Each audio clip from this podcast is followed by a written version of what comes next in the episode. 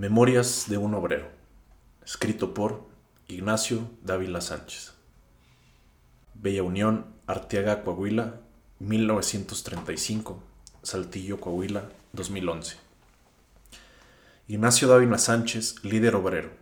En 1955 inició su carrera en los sindicatos textiles y ocupó la mayoría de las secretarías de la sección 124 Laboró en Textiles Talamás, en cuyo sindicato fue secretario general y responsable de la Caja de Ahorros.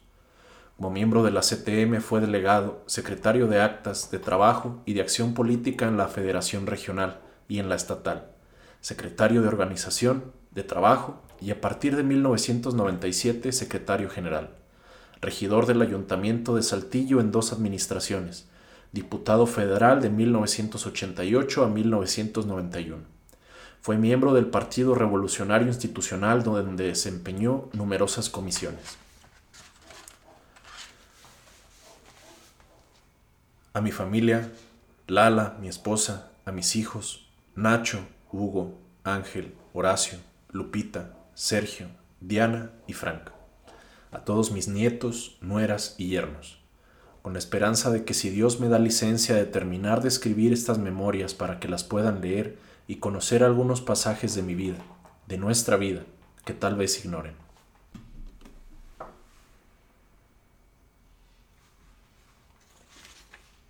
Introducción.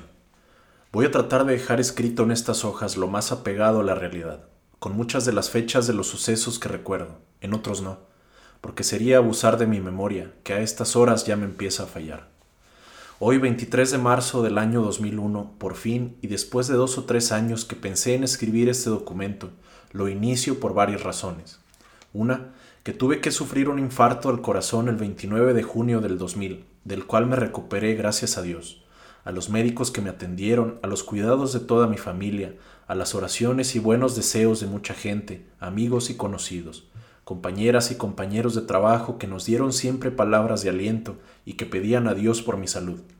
Dos, porque hoy es el cumpleaños de mi esposa Lala y por este motivo quiero expresarle el mejor de mis deseos. Y tres, porque hoy se cumplen siete años del cobarde asesinato del licenciado Luis Donaldo Colosio Murrieta, que fuera candidato del PRI a la presidencia de la República, y quien se había ganado ya el cariño y el reconocimiento del pueblo de México, y en particular el mío.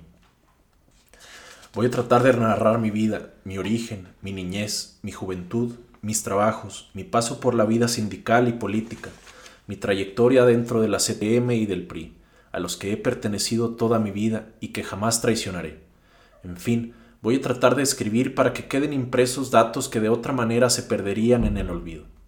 Para escribir estas memorias pensé en buscar consejos o asesoría de muchos amigos escritores locales y de periodistas que conozco, pero preferí hacerlo yo, porque el tiempo es oro y necesitaba aprovecharlo. El autor. Mi origen.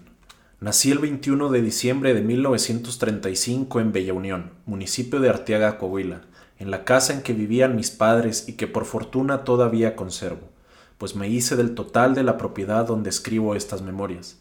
Era una casa muy grande de adobe, pisos de tierra, con un solar al fondo, donde mi padre tenía vacas, caballos y otros animales. Mi padre se llamaba Ignacio Dávila Ortiz. Era un hombre inteligente, trabajador, apuesto, pero tuve muy poco tiempo para conocerlo y convivir con él, ya que murió en la Navidad de 1941. Es decir, que quedé huérfano de padre a la edad de seis años. Por eso guardo muy vagos recuerdos de él. Sin embargo, narraré algo que ocurrió durante su sepelio.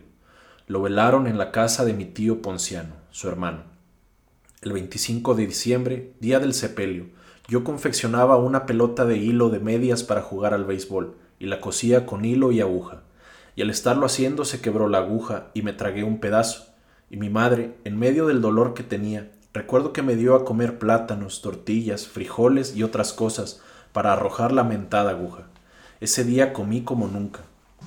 El otro detalle que me dejó impresionado fue que cuando ya se iban a llevar el cuerpo de mi padre, llegó una carroza negra muy bonita, pero en lugar de meter la caja, salió del, vehículo una plataforma eléctrica que hacía un ruido muy peculiar, y ahí depositaron la caja.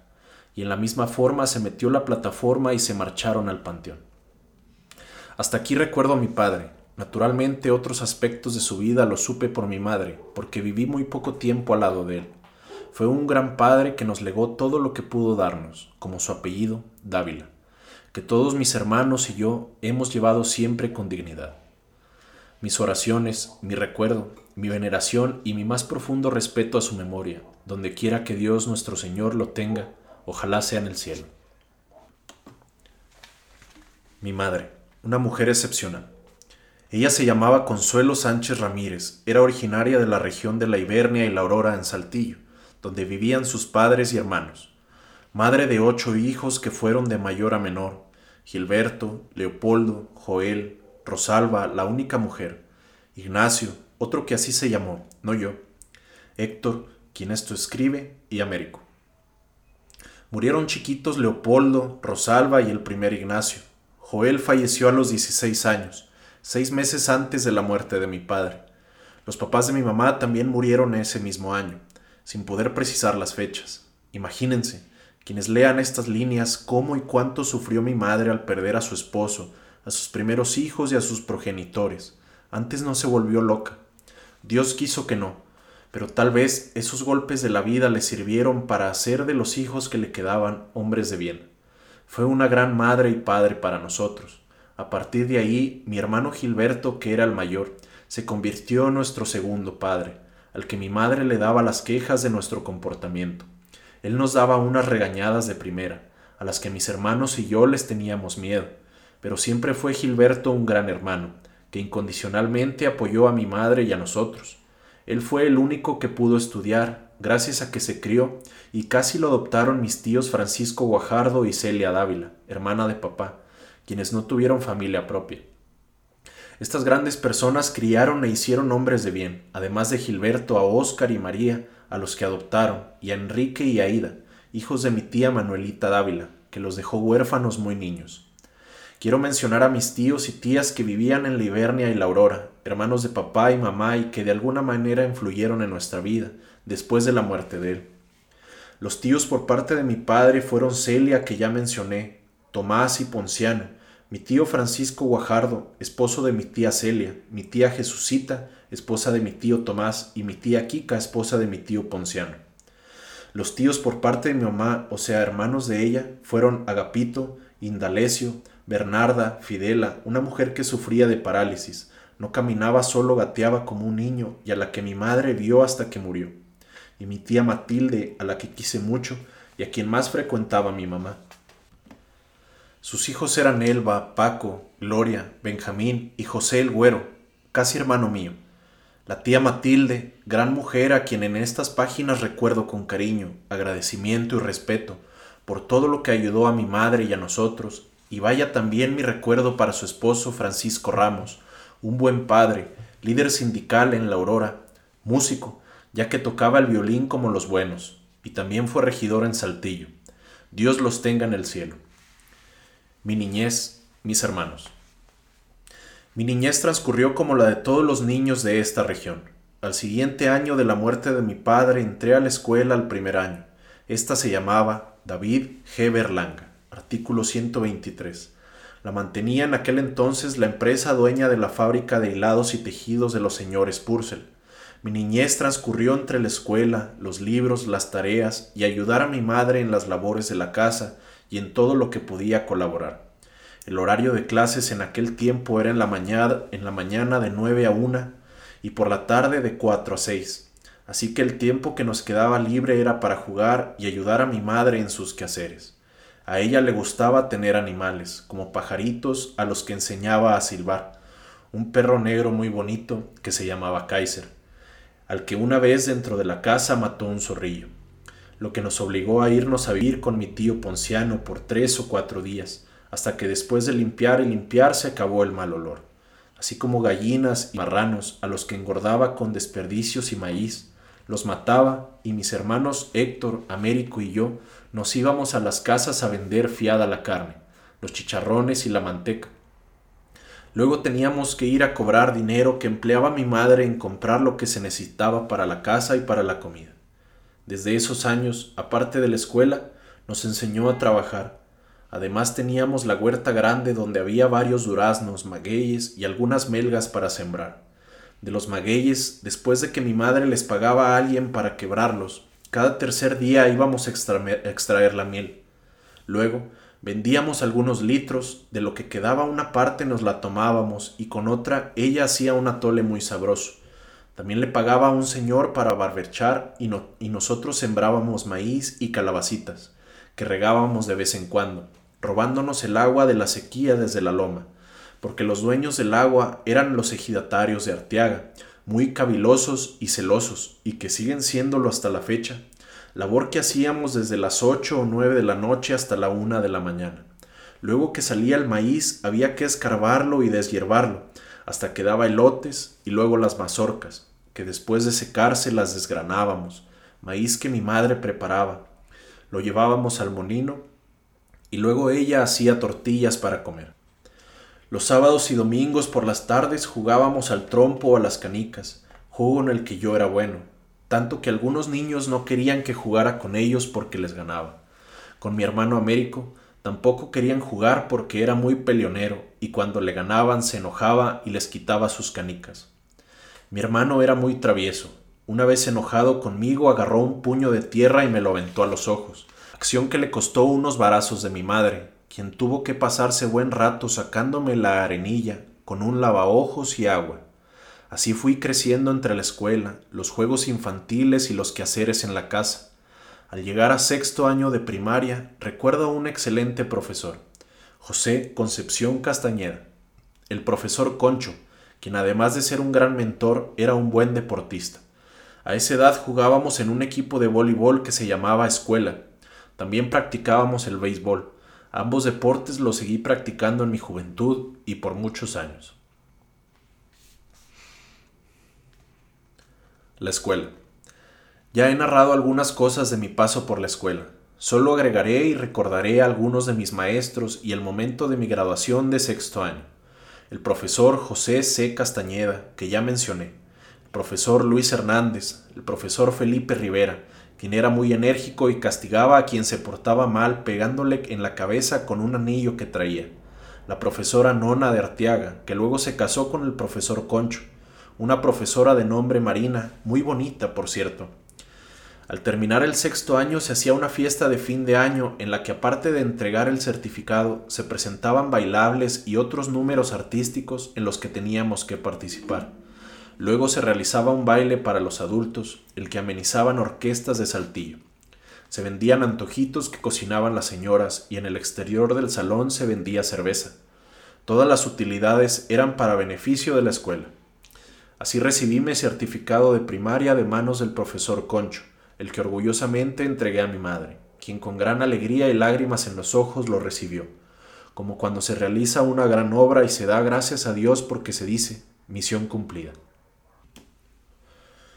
Recuerdo que el profesor Concho les dijo a mi madre y a mis tíos, pongan a estudiar a este niño, vale la pena, es muy inteligente y estudioso. No se pudo, no había los recursos económicos, por lo que empezaba para mí una nueva etapa, a trabajar. Un recuerdo, un recuerdo a todos mis maestros, pero en especial al profesor José Concepción Castañeda. Mi primer trabajo. Al terminar la primaria tenía 12 años y 6 meses de edad. Debo decir que todos mis hermanos y yo éramos muy altos, por lo que parecía que teníamos más edad.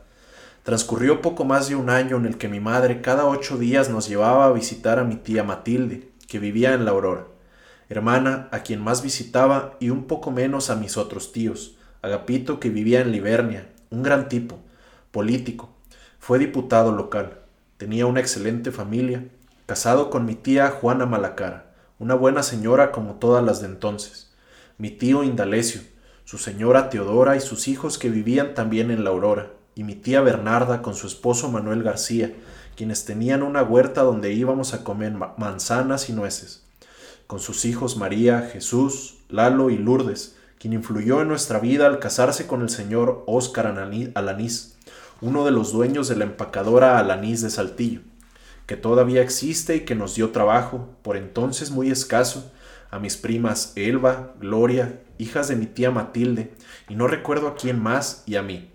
Es así como a los 14 años de edad tuve mi primer trabajo. Para poder asistir puntualmente me quedaba en la casa de mi tía Matilde, quien me daba de comer y me hacía lonche para llevar. Para ese entonces ya había muerto su esposo, mi tío Francisco, por lo que ella, igual que mi madre, tuvo que luchar duro para sacar adelante a su familia.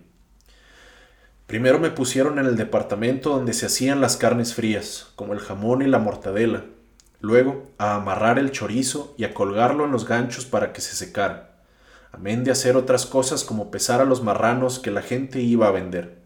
Una vez que le ayudaba al señor responsable de pesarlos, me regañó, porque al ponerlo en la romana estaba rozando una parte del marrano en el piso, y así se lo hice notar. El regaño fue después porque con mi observación el marrano pesó normal y de otra manera hubiera pesado menos.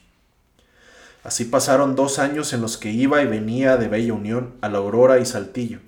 Cada sábado que me pagaban le daba algo a mi tía, aunque no quería aceptar, y el resto a mi madre, quien me daba mi domingo y para los pasajes. Debo decir que hasta que empecé a trabajar compré unos zapatos, ya que desde que estaba en la escuela casi siempre usaba guaraches. Empecé a comprar pantalones, porque todavía a esa edad mi madre nos cosía y ponía parches en las rodillas. Para ese entonces Héctor, mi hermano, trabajaba en la fábrica de Bella Unión.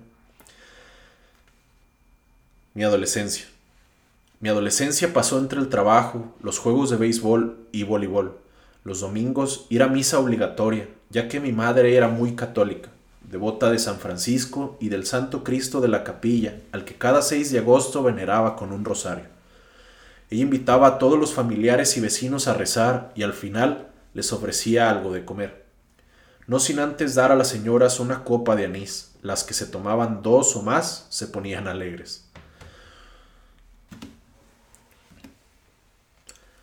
Un día, al estar moliendo en una máquina la carne para elaborar el chorizo, entró uno de los dueños de nombre Ricardo, quien no nos podía ver, tal vez porque Oscar, esposo de Lourdes, mi prima, nos recomendó y dio el trabajo.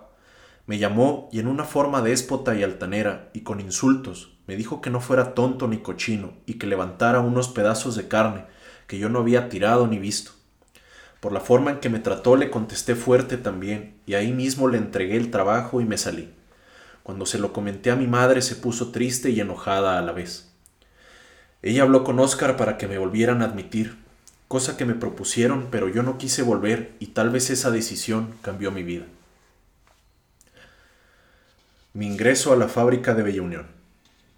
Duré un tiempo desempleado. Tenía 16 años, pero era muy alto. Mi hermano Héctor, quien ya era de planta en la fábrica de Bella Unión, empezó a hacer gestiones con la empresa y con los del sindicato para que me permitieran entrar de aprendiz, cosa que se hizo y es así como a los 17 años entré a la fábrica, donde era obligatorio aprender por dos años.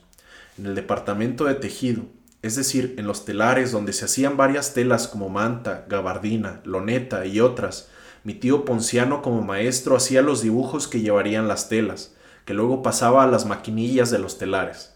Él era el encargado del departamento de telares.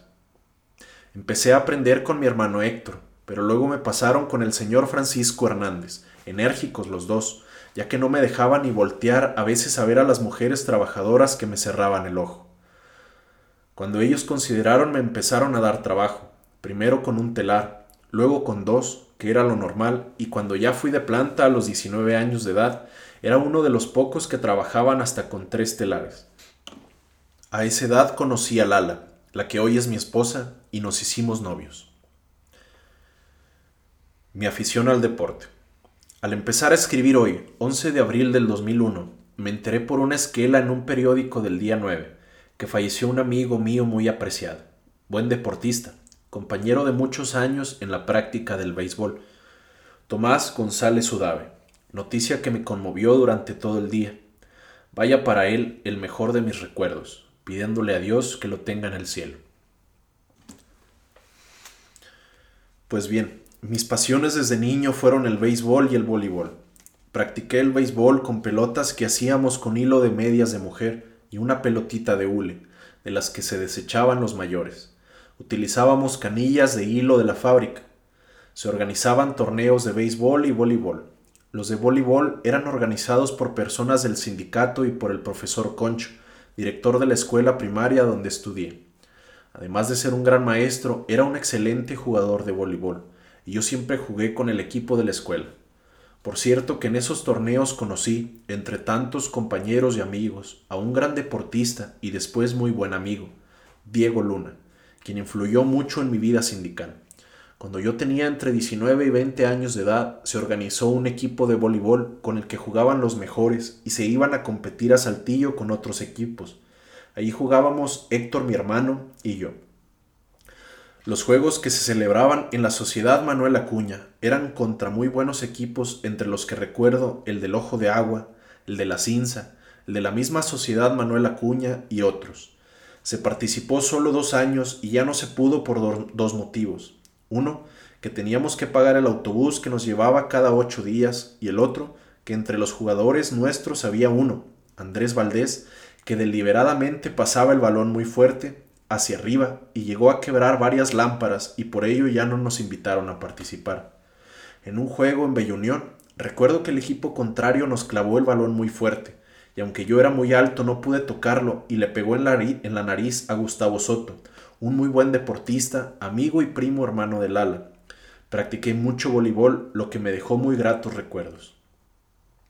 El béisbol lo empecé a jugar en forma organizada, yendo a jugar a Saltillo en la liga municipal.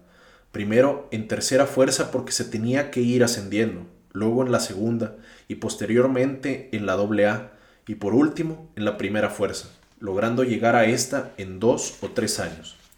En el equipo de primera fuerza, donde ya competía desde antes en la liga de Saltillo, jugué con unos peloteros muy buenos, entre los que recuerdo a Diego Luna, Reyes Amarrón, Héctor mi hermano, Román Espinosa, los hermanos Roberto y Cuthberto Esparza, Francisco Perales el Ocho, los hermanos Luis y Porfirio Covarrubias, mi padrino de la primera comunión, y a tantos otros que sería muy largo nombrar, todos ellos muy buenos, vaya para todos ellos el mejor de mis recuerdos.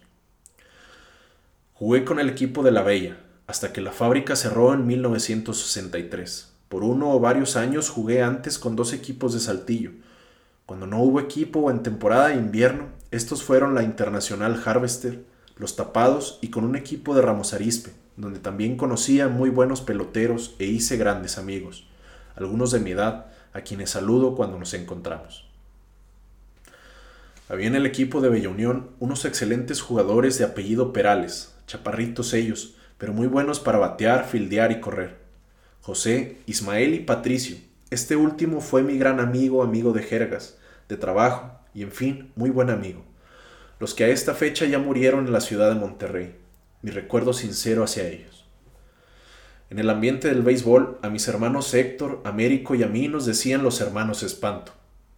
Esto fue cuando jugábamos en el equipo de Textiles Talamás, lugar a donde fuimos a trabajar después de que se cerró la fábrica de Bella Unión. Mote que nos pusieron y salió en el periódico, ya que mis hermanos eran bravos, peleoneros, y yo pues tenía que entrarle sin ser como ellos. Esas actitudes nos costaban regañadas de Gilberto y de mi madre. Una vez jugando por el campeonato de primera fuerza contra el equipo Coahuila y Zacatecas, y al ir ganando una carrera por cero en la octava entrada, mi hermano Héctor, que jugaba la primera base, Américo la tercera y yo de fielder, bateando un jugador contrario al que fácilmente Héctor puso out, ese jugador, al que le decían Polina Aguilera, le aventó el casco a Héctor y le pegó en la cabeza abriéndole la frente, por lo que de inmediato Héctor lo tumbó a golpes, pero se hizo una trifulca de todos contra todos, y cuando iba llegando, yo vi que un jugador contrario le iba a pegar a Américo con un ladrillo, por lo que corriendo volé y le di con los spikes logrando tumbarlo. Por esto después me decían el santo. Se suspendió el partido y algunos nos castigaron, pero ganamos el partido y el campeonato de esa temporada. En otra ocasión, el umpire expulsó a Américo, una de tantas veces, tomando él un vaso de agua de limón bien helada cuando aquel umpire cometió otra pifia. Entonces mi hermano caminó muy tranquilo hacia él y le vació todo el vaso de agua en la cabeza, lo que nos costó a Américo otro castigo y al equipo pagarle al umpire medicinas y una semana de salario, ya que por poco se muere de pulmonía. Con el equipo de Textiles Talamás hubo muchas y muy agradables experiencias y conocí e hice grandes amigos. Algunos de ellos todavía los veo y recordamos aquellos buenos tiempos. Al estar jugando en la Aurora y teniendo 27 años de edad, me fracturé un tobillo y después de mi rehabilitación, como dice el dicho, ya nada fue igual, puesto que aumenté de peso. De 68 kilos que pesaba, después de seis meses cuando me dieron de alta pesaba 80 kilos. Volví a jugar béisbol, pero ya no corría como antes. Lo hacía porque jugar al béis era mi pasión. Como un homenaje a mis dos grandes hermanos, recordaré una más de sus hazañas. Héctor, que era corajudo y todo un gran bateador, bateador, jugando en el viejo estadio Saltillo que estaba junto a la Alameda, donde ahora está la escuela secundaria Federico Berreto Ramón, lo vi volarse la barda varias veces, como los grandes, así era su poder. A Américo, por su gran calidad de jugador, corajudo y peleonero, lo eligieron para participar en los Juegos Nacionales Juveniles, donde por su valiosa participación como pitcher y como bateador le entregaron un reconocimiento en Saltillo. Nace mi espíritu sindical.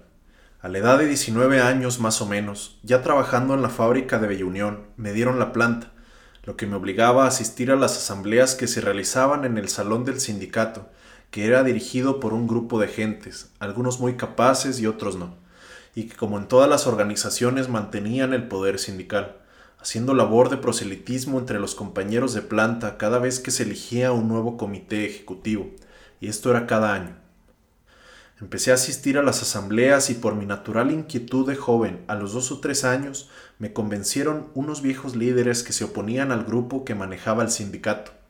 Criticaban todo lo que hacían y cómo dirigían el sindicato por lo que yo también me convertí de inmediato en un acérrimo enemigo sindical de aquel grupo, donde por consecuencia me tenían marginado en muchas cosas. Cuando había elecciones siempre ganaban ellos. Algunos compañeros y yo seguíamos en contra. Uno de los que dirigían aquel grupo y el sindicato era un compañero que se llamaba Diego Luna, gran jugador de béisbol y voleibol como ya dije antes y amigo mío por el deporte y a quien le debo haber corregido mi actitud dentro del sindicato, ya que unos dos o tres meses antes de que hubiera otra elección, me habló y me invitó a platicar sobre el asunto, y palabras más, palabras menos, me dijo, mire Nacho, yo soy su amigo, usted puede llegar a hacer algo dentro del sindicato, tiene madera, pero anda muy mal, usted está siendo mal aconsejado por las gentes que nos quieren quitar, pero no lo van a lograr, ellos ya están viejos y nada pierden, pero usted está joven y puede ser alguien. Mis amigos y yo lo invitamos a que se una con nosotros y le ofrecemos un puesto, por lo pronto pequeño dentro del comité. Piénselo y yo le aseguro que no se va a arrepentir. Fueron tan convincentes las palabras de Diego, quien era una gran persona y muy querido por todos gracias a su forma de ser. Ahora y siempre lo recuerdo y le tengo gratitud, porque a él le debo gran parte de lo que llegué a ser por sus consejos, pero sobre todo por lo que me dijo y que me hizo reflexionar. A los dos o tres días le dije que aceptaba formar parte del grupo. Así fue como al llegar a la elección y formarse la planilla, me pusieron de secretario de Asuntos Técnicos. Ese fue mi primer puesto sindical, el que nadie quería, pero que yo, al ver lo que tenía que hacer, acepté y empecé a preocuparme por conocer las funciones que tendría a mi cargo. Ese puesto era nada más ni nada menos el que tenía que revisar las tarifas, las luchas por la pulgada inglesa, el peso del hilo y de las telas, la resistencia del algodón y tantas cosas más que nadie sabía hacer, nada más la empresa y Diego Luna, a quien cuando le dije que yo quería aprender, inmediatamente me dijo que sí, ya que nadie quería y nadie podía aprender. Su enseñanza y mi aprendizaje sobre esa materia se llevó durante seis u ocho meses dos o tres veces por semana, hasta que supe hacer todas esas operaciones. Eso me valió el reconocimiento de todos. Así se inició mi carrera dentro de la sección 124 del Sindicato de la Industria Textil, CTM. Mi vida en esos primeros años transcurrió dentro del sindicato, el béisbol y voleibol y las novias, de las que no hablaré, solo de la que llegó a ser mi esposa. Dentro del sindicato, Diego tenía un hermano, Sixto Luna, que en ese primer año que estuve dentro del comité era secretario de organización, el que se encargaba de escribir los oficios y toda clase de correspondencia en una máquina de escribir. Me enseñó a usarla y yo lo apoyaba entonces para hacer los escritos. A partir de ahí, Fui secretario de organización, secretario de previsión social y miembro de la Comisión Mixta del Seguro Social, lo que me permitió conocer algo de medicinas y para qué servían y atendí por un tiempo una especie de farmacia dentro de la fábrica. Y cuando a alguien le dolía algo, yo con orientación de los médicos les daba el medicamento apropiado. Nunca se murió nadie. Ese trabajo lo desempeñé hasta que llegó el IMSS en 1961. Este puesto era independiente de otros que tuve, como secretario tesorero, secretario de trabajo, delegado a los consejos de la Federación Regional de la CTM en Saltillo. No fui secretario general porque en el momento que iba a hacerlo, cerró la fábrica. Mi casamiento. El 18 de agosto de 1956 ocurrió un acontecimiento muy importante de mi vida. Me casé con quien por dos años o más había sido mi novia, Eulalia Sotos y Fuentes. Buena esposa, buena hija, profesora de profesión. Procreamos ocho hijos, todos ellos muy buenos. Unos nacieron en Bella Unión, otros en Saltillo, y gracias a Dios, todos vivos hasta la fecha. Hijos que ante todas las vicisitudes de la vida nos han dado grandes satisfacciones. En este capítulo quiero hacer mención de los familiares míos y de mi esposa. Yo era huérfano de padre, como ya lo dije antes, mi esposa huérfana de madre ya que falleció en un accidente cuando en época de lluvias, al andar barriendo dentro de un arroyo que había cerca de donde vivían, se derrumbó un pedazo de tierra que le cayó encima. Episodio muy doloroso para Lala y toda su familia. Era, si mal no recuerdo, un 9 de, de mayo. La sepultaron el 10 de mayo, Día de las Madres. Ya comenté sobre la muerte de mi padre y mis hermanos a los que no conocí pero tuvimos la fortuna, gracias a Dios, de contar con mi madre hasta que murió víctima de la diabetes y de un cáncer de páncreas y otras enfermedades que se le complicaron. Murió en casa de Américo, en La Libertad, el 23 de septiembre de 1974. Tenía 71 años de edad. Murió después de estarla cuidando en su lecho nosotros, nuestras esposas, mi tía Matilde, Carmen, mi prima hermana de nosotros, en fin, algunas vecinas, ya que mi madre, por su forma de ser, era muy agradecida por muchas personas. A su sepelio asistió mucha gente. Descansa en el Panteón de la Aurora. Quiero contar algo que me sucedió en el momento de su muerte. Todos estábamos muy cansados y desvelados ya que teníamos muchos días y noches cuidándola. Ese día estaba yo dormitando dentro del carro de Héctor cuando oí que tocaron el vidrio. Abrí los ojos, me asomé y no había nadie. Supuse que alguien, algún niño tal vez, habría pasado y golpeado el vidrio del carro. Entonces me volví a dormir. No sé cuánto tiempo había transcurrido, cuando volví a oír que tocaban el vidrio, esta vez más fuerte. Me volví a enderezar inmediatamente y no había nadie. En ese momento una de las señoras que con otros familiares la cuidaban salió y me dijo que mi madre acababa de morir. Entré y la toqué todavía calientita, y llorando abracé su pequeño cuerpo que la enfermedad había minado hasta que una señora me retiró diciendo, ya no llore, déjela morir en paz, deje que Dios se la lleve. Estoy seguro que Dios la tiene en el cielo y que desde ahí nos ha seguido cuidando como lo hizo desde pequeños. Fue un episodio muy doloroso que no puedo olvidar. Mi madre siempre vivirá con nosotros. Murió una gran mujer. Descanse en paz. Murieron después mis hermanos, sin precisar la fecha. Primero Américo de un infarto al corazón, luego Héctor, también de un infarto, y por último hace poco, Gilberto el mayor, para variar, también del corazón. Vaya destino fatal el de nosotros. Descansen en paz todos.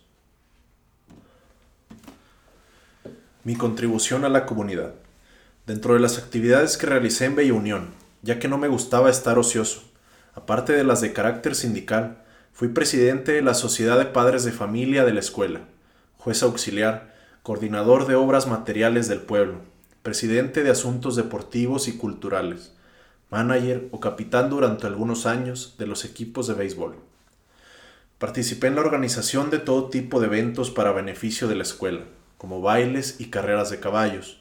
Por varios años logré que el municipio de Arteaga nos dejara cobrar la pasada de vehículos a la loma y todo ese dinero lo destinábamos a la realización de obras de la escuela.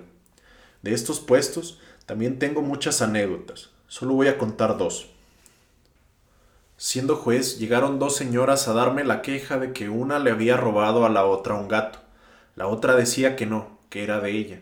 Ya se habían peleado e insultado. Las dejé que cada una hablara y al final les pregunté si iban a acatar lo que yo decidiera. Dijeron que sí. Entonces tomé el gato, por cierto muy bonito. Les dije que yo me iba a quedar con él para que ya no siguieran peleándose. Respetaron mi decisión y tuve que decirle a Lala, mi esposa, que teníamos un gato. Así se acabó el pleito entre las vecinas. Luego, siendo ya el titular de obras materiales y responsable de guardar el dinero que se recabó en una carrera de caballos que se había organizado por todos los que formábamos el comité, a lo que mucho contribuyó don Porfirio Fierro, gran entusiasta y cuidador de caballos. Acudió a mí el tesorero, que era Genaro Saucedo, a quien debía entregar lo que se había recaudado. Al hacer cuentas, debía yo entregar el dinero y al abrir la cajita que lo contenía, vimos que era pura feria, faltaban los billetes. No podía creerlo. Le hablé a Lala preguntándole que si lo había tomado. No lo había hecho. Me enojé, le hablé muy fuerte culpándola de que había dejado la casa sola. En fin, que alguien se lo había robado. Después de que lo buscamos por todas partes en la casa, Genaro me, me sugirió ponerlo en conocimiento del juez, que era mi tío Ponciano. Le hablé y le expuse lo sucedido. Él me dijo, mira hijo, es muy grave lo que sucedió. Tenemos o tienen que contar el dinero, o sea, todas las monedas para saber cuánto falta, lo que yo ya me había comprometido a pagar, por lo que al vaciar las monedas en una mesa, debajo de éstas estaban todos los billetes que yo mismo había puesto ahí y no lo recordaba. Lloré de gusto y de arrepentimiento por lo injusto que fui con mi esposa a la que había culpado. Le dije que el dinero ya había aparecido, la abracé y le pedí perdón. Ella también lloró. Cierra la fábrica de Bella Unión. Después de que yo trabajé durante diez años, incluyendo los de aprendiz, cerró la fábrica de hilados y tejidos de Bella Unión el 30 de abril de 1963, es decir, un día antes del primero de mayo, por lo que ya no acudimos a desfilar a Saltillo. Muchas fueron las causas que se mencionaron para que la fábrica cerrara sus puertas, pero la principal, a mi juicio, fue lo antiguo de su maquinaria, ya que no se podía competir con las fábricas modernas que ya funcionaban en Saltillo, como el Carmen y Textiles Talamás. Igual cerraron también las fábricas de la Aurora y la Libertad. Debo decir que los dueños de la fábrica, los señores Purcell, hombres y mujeres muy humanos, de acuerdo con la Comisión Nacional Textil de México, liquidaron a todos los trabajadores al 100%. Así terminó una época en la vida del pueblo y de sus habitantes. Muchos emigraron a otras partes, otros se quedaron. Al quedarse solo el pueblo, pues no había fuentes de empleo, parecía un pueblo fantasma. Algunos vendieron una propiedad y otros, como nosotros, la conservamos hasta la fecha. Las casas que pasaron a ser propiedad de la comisión, con el tiempo se las vendieron a quienes las habitaban y las que se habían quedado solas las compraron otras personas. En la actualidad, el pueblo está completamente habitado. Se han construido más viviendas, hay fuentes de empleo ahí mismo en Arteaga y muchos van a trabajar a Saltillo. El pueblo volvió a tener un gran movimiento. Muchos se fueron para no volver. Otros desgraciadamente han muerto. Algunas familias de entonces aún viven aquí. De mi familia casi todos han muerto, pero nosotros gracias a Dios seguimos aquí y conservamos la casa que nos vio nacer, la casa que nos dejaron nuestros padres y que hemos conservado. Espero que la cuiden y conserven mis hijos cuando Dios nuestro Señor nos llame. Bendita tierra, bendita casa, que había que buscar nuevos horizontes. Ingreso a Textiles Talamás en Saltillo. Al cerrar la fábrica Bella Unión, mis hermanos Héctor y Américo ya trabajaban en la fábrica Textiles Talamás en Saltillo, donde mi medio hermano Mario Dávila era el jefe de personal y con su ayuda habían entrado. También fui yo a hablar con él para pedirle que me ayudara a entrar, por lo que después de unos meses se pudo. Me valió que la empresa del señor Emilio J. Talamás, un empresario con mucha visión, estaba haciendo una ampliación de la fábrica y que faltaban tejedores, que más o menos supieran trabajar en los telares, por lo que luego de aceptarnos y de practicar dos o tres meses, nos admitieron a mí y a otros compañeros. Después de esos meses de práctica firmamos un contrato por un año y trabajábamos, imagínense, con 28 telares, cuando en la de Bella Unión lo hacíamos con dos o tres. Por eso quebraron o cerraron todas las antiguas fábricas. Era imposible competir tanto en calidad como en cantidad de producción. Lógicamente teníamos ahora mejores salarios, que tanto necesitábamos mi esposa y yo para mantener a cuatro hijos que para ese entonces ya teníamos. La veíamos difícil, pero no dejábamos de luchar. Teníamos una tiendita en Bella Unión y yo me convertí por un tiempo en umpire de béisbol, donde me pasaba los domingos ampallando dos o tres juegos y a veces hasta cuatro, pero teníamos dinero para los cuadernos, libros, pasajes y más o menos comer. Mi lucha dentro del sindicato textil, sección 57, CTM. Después de que se venció el convenio de un año que teníamos, nos dieron la planta, ante la oposición de los viejos líderes que manejaban el sindicato, pues querían que la planta se les diera a otros que ellos proponían. Como la empresa se opuso a eso, tuvo que intervenir un miembro del Comité Nacional para que nos aceptaran. Fue el primer obstáculo que tuve con los líderes del sindicato. Como prueba nos obligaban a asistir a las asambleas que se celebraban cada mes en el salón del sindicato que estaba en La Libertad, comunidad ubicada a 6 kilómetros de Saltillo, pero sin derecho a voz ni voto, hasta que fuimos de planta. Nunca fallé a las asambleas, porque si no íbamos nos multaban y porque a mí me gustaba enterarme de los asuntos. Así fue como a poco a poco empecé a participar. Me gustaba leer la Ley Federal del Trabajo, el contrato colectivo de trabajo que era nacional, la ley del seguro social, en fin, todo me sirvió para aprender muchas cosas, además de la experiencia que ya tenía en Bella Unión. Y eso nos ayudó mucho a mí y al grupo de compañeros que también habían ingresado junto conmigo, para empezar a refutar a aquellos viejos líderes que tenían a la mayoría asustada y que no reclamaban nada. Nosotros empezamos a exigirles cuentas, que presentaran un corte de caja cada año y uno al final del periodo que era de dos años. Además detectamos muchas anomalías. Ellos castigaban a los compañeros en lugar de que lo hiciera la empresa. Cuando era la reunión del contrato que se celebraba en México, se iba el que era secretario general y duraba hasta cuatro meses, mismos que le teníamos que pagar su salario y los gastos, con una cuota extra que nos rebajaban. Así transcurrieron seis años, hasta que en las elecciones del comité ejecutivo que se iban a realizar en noviembre de 1969, para el periodo de 1970 a 1971, nos empezamos a reunir el grupo de compañeros entre los que estaban grandes amigos, luchadores inquietos como yo, como Ernesto Basaldúa, Pablo Perales y muchos más inconformes con la actuación de los dirigentes. Teníamos que hacer algo para acabar con aquella mafia, y después de varias reuniones llegamos a la conclusión de que había que elaborar una planilla, presentarla y registrarla para participar. Finalmente, se propuso empezar por nombrar al secretario general de aquella planilla. Alguien propuso a Basaldúa, muy buen amigo mío, pero cuando se le dijo, no sé por qué no aceptó, y él mismo me propuso a mí, diciendo que yo tenía más capacidad. Al estar todos de acuerdo en que yo fuera, acepté. Ahí cambió mi vida sindical y política. Se integró la planilla, se registró y se llegó el día de las elecciones. Todos habíamos hecho el compromiso de invitar y convencer a otros compañeros para que nos apoyaran, por lo que el día de las elecciones y después de una serie de obstáculos que nos ponían, se realizó la votación. Eran dos planillas. Al final de la votación se realizó el conteo de los votos. Ganamos. A regañadientes nos registraron en la Junta Federal ante el Comité Nacional, ante la empresa y la CTM. Y así, el primero de enero de 1970 iniciamos nuestras funciones.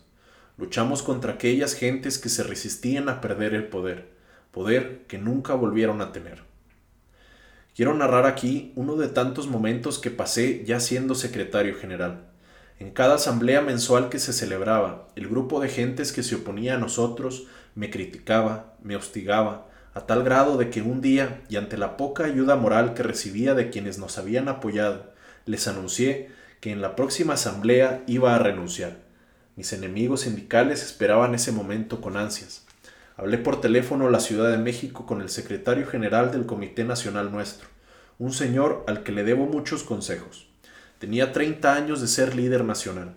Amigo de don Fidel Velázquez, al que yo había visto en varias ocasiones con motivo de haber concurrido a los congresos y consejos del Sindicato Nacional y de la CTM en México. Y al explicarle mi situación, me contestó, Mire, compañero Dávila, no les dé ese gusto de renunciar. De esos compañeros suyos no me extraña nada, porque los conozco yo. Al inicio de mi lucha sindical hubo algunos que pretendieron que renunciara, pero ¿sabe qué? Aquí estoy y ellos se fueron. Luche, conserve su puesto, desempeñelo con valentía y honestidad. Sus compañeros buenos se los van a reconocer, pero sobre todo, si usted renuncia, será un estigma que no lo va a abandonar nunca y que su propia familia y quienes lo apoyaron se lo van a criticar. No renuncie, siga adelante. Cuente con mi apoyo, ánimo y éxito. Valiosos consejos y significativas palabras de apoyo y de aliento me dio aquel gran líder de la industria textil, don Francisco Márquez. No renuncie, siga luchando, y aquí estoy hasta la fecha. Déjenme decirles que cuando se llegó la siguiente asamblea, esta transcurría muy calmada. Se desarrollaron todos los puntos muy bien y en orden, pero ya casi al final, en el último punto, que se da en cualquier asamblea, asuntos generales, y cuando veían que yo no presentaba mi renuncia, uno de ellos pidió la palabra y dijo, Oiga compañero Nacho, usted dijo que hoy iba a presentar su renuncia y estamos esperando.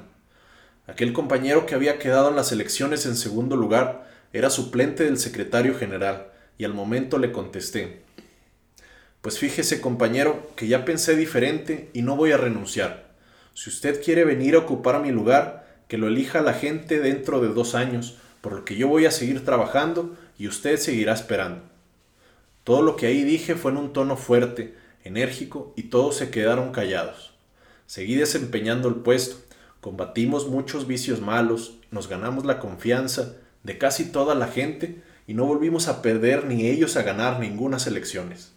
Desempeñé diversos puestos que luego voy a señalar, pero no fue fácil. Hubo más incidentes, hubo golpes, enfrentamientos y discusiones, pero logramos salir adelante. ¿Cómo acudía al trabajo en Saltillo? Cuando inició mi trabajo en Textiles Talamás en Saltillo, yo vivía con mi familia en Bella Unión. El turno que tenía era de entrar a las 6 de la mañana y salir a las dos y media de la tarde. En aquel tiempo no había transporte de pasajeros, por lo que todos los días otros dos compañeros y yo caminábamos hasta Arteaga para de ahí abordar un camioncito corto de revilas que nos esperaba para llevarnos a Saltillo.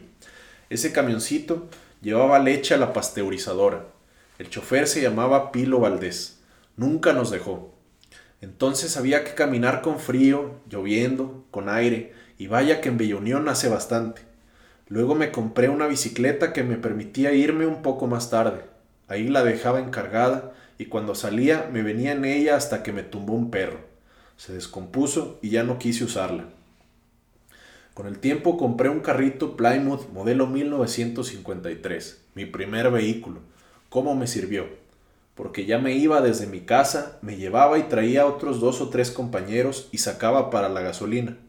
Antes de contar con ese carro, cuando me pedían que me quedara a trabajar en el segundo turno, porque alguien faltaba, me quedaba, y fueron muchas veces, una o dos por semana, había que trabajar para poder mantener a la familia, que ya eran para esas fechas cuatro o cinco hijos, por lo que al salir a las once de la noche a pedir ride, me iba a los transportes del norte, cuya oficina estaba en la calle de Presidente Cárdenas. Ahí esperaba que un buen chofer me llevara y me dejara en Bella Unión. Siempre me llevaron, a veces sin cobrarme. Algunos llegaron a conocerme. Gracias. Ahora y siempre a esos buenos hombres, choferes de transportes del norte. Llegaba a la casa, mi esposa Lala ya me tenía el lonche del día siguiente, y después de dormir tres o cuatro horas, otra vez a trabajar. Nunca falté por haber trabajado un día antes en la noche. No tenía caso doblarte para el día siguiente no ir. Por necesidad, tuve que vender posteriormente aquel carrito y nos fuimos a vivir en la Aurora. Pagábamos renta, la única vez que he pagado renta. Qué duro para un obrero con familia, pero vivimos muy a gusto en la Aurora.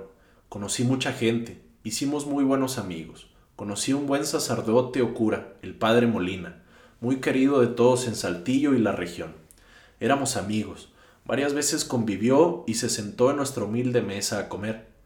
Nos dio muchos consejos espirituales, un gran hombre al que recuerdo con cariño. De la Aurora a Saltillo nos íbamos a trabajar con unos compañeros que tenían taxi, Chelino Oviedo e Inés Puente. Cada semana les pagábamos, ya era más fácil acudir a trabajar. Ahí en la Aurora nació mi hija Lupita, la primera mujer. Teníamos cuatro hijos hombres. Ahí vivimos hasta que en 1976 me tocó en Saltillo una casa del Infonavit en la colonia Zapalinamé y nos fuimos a vivir ahí, casa que aún conservo. Viviendo allá en Saltillo, se acabaron mis sufrimientos para acudir al trabajo. Los puestos sindicales en Textiles Talamás y en la Federación Regional en Saltillo, CTM, y mi primer puesto de elección popular. Habiendo ingresado a Textiles Talamás en 1963 y en las condiciones que ya mencioné, fue en 1970 cuando llego por primera vez a la Secretaría General por dos años, con todas las vivencias que tuve que pasar para poder salir adelante. En 1971 y antes de salir electo como secretario general, se llevaron a cabo las elecciones para renovar el Comité Ejecutivo de la Federación Regional, y nos dimos a la tarea de formar una planilla que encabezó Gaspar Valdés como secretario general, yo como secretario de actas, y salimos electos. Gaspar siempre fue reelecto secretario general. A mí me cambiaron después a secretario de estadística, luego a secretario de trabajo, puesto que desempeñé dentro de la federación hasta la muerte de Gaspar. Me tenían Gaspar y los sindicatos siempre como el segundo de Gaspar y de la federación regional. Así, después de salir como secretario general de Textiles Talamás, donde reiteró nuestro grupo, no volvimos a perder ninguna elección. Desempeñé el cargo de presidente de la Caja de Ahorros del sindicato, que combinaba con mis obligaciones en el puesto que tenía en la Federación Regional, así como delegado por el sindicato de la sección 57 y de la CTM o Consejo y Congresos Nacionales a la Ciudad de México o que llegaban a celebrarse en otras partes. Quiero mencionar que a partir de que empecé a acudir a las asambleas nacionales de la CTM, nunca dejé de asistir hasta que en 2001 ya no pude ir por causas de fuerza mayor. Después, en el año de 1981, se eligió por segunda vez secretario general del Sindicato de Textiles Talamás. Otra etapa muy difícil, ya que me tocó vivir y participar en el cierre de la fábrica. En 1975, siendo secretario general del Sindicato de Textiles Talamás. Un buen amigo y excelente secretario, Ernesto Basaldúa, se presentó la oportunidad de participar en una terna para regidor en el Ayuntamiento de Saltillo, y fueron algunas gentes de la Federación, como Ernesto Torres, que fuera secretario general de la Federación Regional antes que Gaspar, y nos pidieron que nombráramos a un compañero. Ernesto Basaldúa no aceptó, y dijo que prefería reunir a un grupo de compañeros de relevancia dentro del sindicato y que ahí nombraran al que saliera. Así se hizo y nombraron a dos. Jesús Sánchez, que era primo hermano mío, y a mí. Al ponerlo a votación salimos empatados, pero Jesús inmediatamente dijo que él no aceptaba, y ahí renunció, diciendo que él reconocía en mí empeño y capacidad para tal puesto. Y así fue como me propusieron estar en la terna pero luego había que ganar en el Consejo y salimos electos otros dos compañeros y yo. Después que la CTM y el PRI nos eligieron, por lo que Ernesto y yo nos fuimos a hablar con don Leobardo Flores Ateorreón, que en ese entonces era el secretario general de la Federación Estatal. Él ya me conocía por lo que nos dijo que por él no había inconveniente, pero nos pidió un oficio de Francisco Márquez, secretario general del Sindicato de la Industria Textil. Y fuimos, Ernesto Basaldúa y yo, a hablar con él. Era ya amigo y conocido de nosotros. Nos dio el oficio de apoyo, dirigido tanto a don Leobardo Flores y a Gaspar Valdés. Salimos electos y participamos en la campaña que como presidente municipal encabezó el licenciado Juan Pablo Rodríguez, pero no fui regidor, sino primer síndico del ayuntamiento de 1976 a 1978. Una gran experiencia y la primera de carácter político que tuve. Otro puesto que desempeñé fue el del representante por la CTM en el Consejo Consultivo del Seguro Social a nivel estatal, puesto que tenía otro gran amigo mío y de Gaspar, Guillermo Briones, que fue un gran líder dentro de la sección 145, también del sindicato textil, pero de la que fue la forestal. compañero muy bueno, muy inteligente y que murió en un accidente en la ciudad de Monterrey. Así que al quedar vacante ese puesto, otros compañeros y yo se lo solicitamos a Gaspar Valdés, ya que él tenía la facultad junto con don Leobardo Flores de asignarlo. Después de varios días me otorgaron a mí el nombramiento de representante obrero por la CTM en el Consejo Consultivo del Seguro Social en Coahuila. Otra gran experiencia que viví y donde tuve la oportunidad de conocer a mucha gente delegados del Seguro Social, médicos, compañeros de otras centrales, directivos del Seguro Social a nivel nacional, etc. Recorrimos el Estado para supervisar clínicas y hospitales. Fuimos a reuniones nacionales en México para conocer o tratar asuntos del Seguro Social o de trabajadores. Conocí y tuve amistad con Alfonso Sánchez Madariaga, uno de los cinco lobitos, que era el representante de la Confederación de Trabajadores de México en el H Consejo Técnico del IMSS un hombre extraordinario. Desgraciadamente, cuando escribo estas líneas, ya falleció. La CTM perdió otro gran hombre. Cierra la fábrica Textiles Talamás. Al terminar mi gestión de síndico primero dentro del Ayuntamiento de Saltillo en 1978, regresé a trabajar a Textiles Talamás en 1979. Trabajaba en la fábrica y por las tardes iba a la federación a seguir colaborando y atendiendo asuntos que me encargaba Gaspar. Así transcurrieron dos años, y en 1981 me volvieron a elegir secretario general del Sindicato Textil Sección 57 del Sindicato Nacional de la Industria Textil, CTM, por un periodo de dos, años. Periodo que desgraciadamente no se cumplió, porque a finales de 1981 los señores Talamás ya no quisieron seguir trabajando y nos anunciaron que iban a cerrar la fábrica. Quiero narrar aquí todo lo que sucedió durante dicho proceso. Aproximadamente en septiembre de 1981 nos habló uno de los hijos del señor Emilio Talamás, el ingeniero Enrique Talamás. Para esas fechas, ya don Emilio les había cedido el poder para administrar la fábrica a él y al señor Alfonso Talamás nos dijo que ya no podían seguir trabajando y que iban a cerrar la fábrica. Ante tal anuncio que no podíamos creer, puesto que la maquinaria era de lo más moderno que había entonces. Les preguntamos los motivos y nunca nos pudieron o no quisieron darnos una razón poderosa de por qué tomaban esa determinación. En los días posteriores a ese anuncio nos dimos a la tarea de buscar por todos los medios la forma de que no cerraran la empresa. Así fue como días después me habló don, Emilio y con lágrimas en los ojos me pidió que les dijera a sus hijos que no cerraran, pues que iba a ser de la gente y sus familias, que él no quería que se quedaran sin trabajo. Hablamos con los hijos de don Emilio y no fue posible convencerlos. Fuimos a ver al gobernador que en ese tiempo era licenciado José de las Fuentes Rodríguez, quien le pidió al licenciado Enrique Martínez, secretario general de gobierno y después gobernador del estado, que interviniera. Él habló con los señores Talamás, pero no le fue posible lograr que cambiaran su decisión. Nosotros, por nuestra parte, teníamos asambleas cada ocho días y nos reuníamos diariamente todos los del comité ejecutivo para buscar ideas o propuestas para hacerles a los señores Talamás. Así fue que les propusimos 1. Que redujeran la jornada a cuatro o cinco días. 2. Que indemnizaran solo a los del segundo turno. 3 que no nos pagaran utilidades por uno o dos años. 4. Que no nos pagaran por uno o dos, años vacaciones ni aguinaldo. Ninguna propuesta nuestra aceptaron, por lo que ante tal cerrazón no tuvimos más remedio que entrar al proceso de ver la liquidación de cada uno de los trabajadores. Quiero hacer mención que entre sindicalizados de planta y suplentes éramos como 150 trabajadores.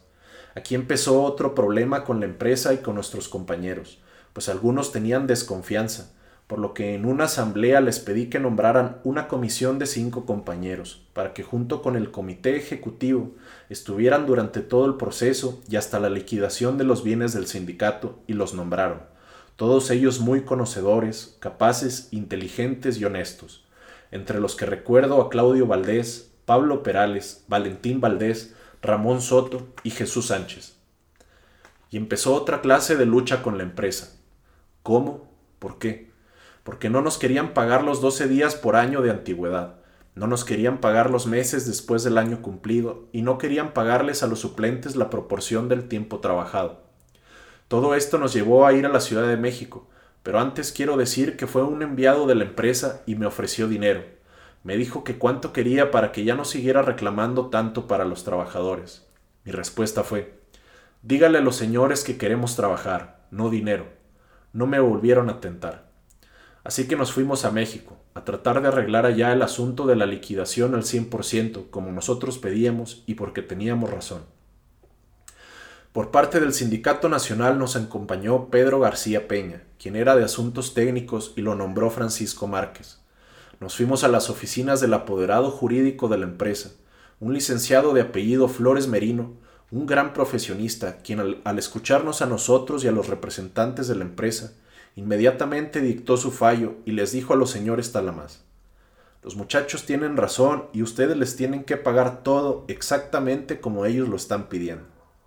Hubo algunas observaciones, pero al final se impuso la razón nuestra y el criterio del licenciado Flores Merino, su apoderado, y así nos regresaron a Saltillo. Días después se inició el proceso de hacer y revisar las cuentas de cada trabajador en forma conjunta. Todos los trabajadores recibieron hasta el último centavo que les correspondía.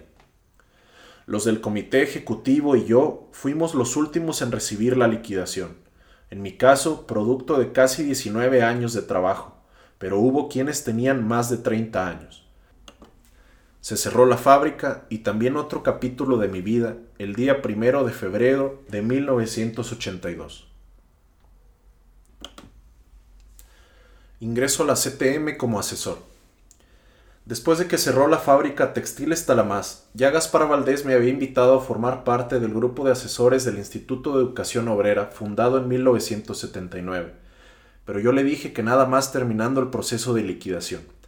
Y así fue que al terminar ese proceso en febrero de 1981 me inicié como asesor, mandándome Gaspar al sindicato Cinza, que en ese momento atravesaba por un momento muy difícil. Un proceso postelectoral muy discutido, donde grupos dominantes dentro del sindicato se disputaban el poder, algunos alentados por la empresa, y después de que habían destituido al secretario general y a otro, le habían impedido tomar posesión. Después de analizar los estatutos, de celebrar reuniones con delegados y con la gente, de enfrentarnos al grupo de poder que había tenido el control del sindicato, por fin se logró estabilizar la situación, quedando como secretario general Jesús Berino Granados, iniciándose así una nueva era dentro del sindicato Cinza. Las siguientes elecciones se celebraron en la más absoluta calma.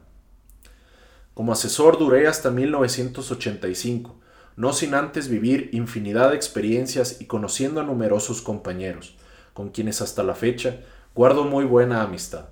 Jesús Berino, Chon Sánchez, Gonzalo Ortiz, Alejandro Hernández y muchos más.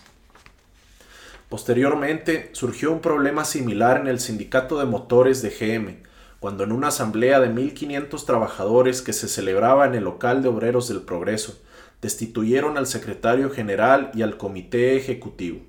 Se había generalizado el desorden y la gente había corrido a los asesores de la CTM que entonces estaban. Me fueron a hablar a mi casa para que fuera a intervenir y así lo hice.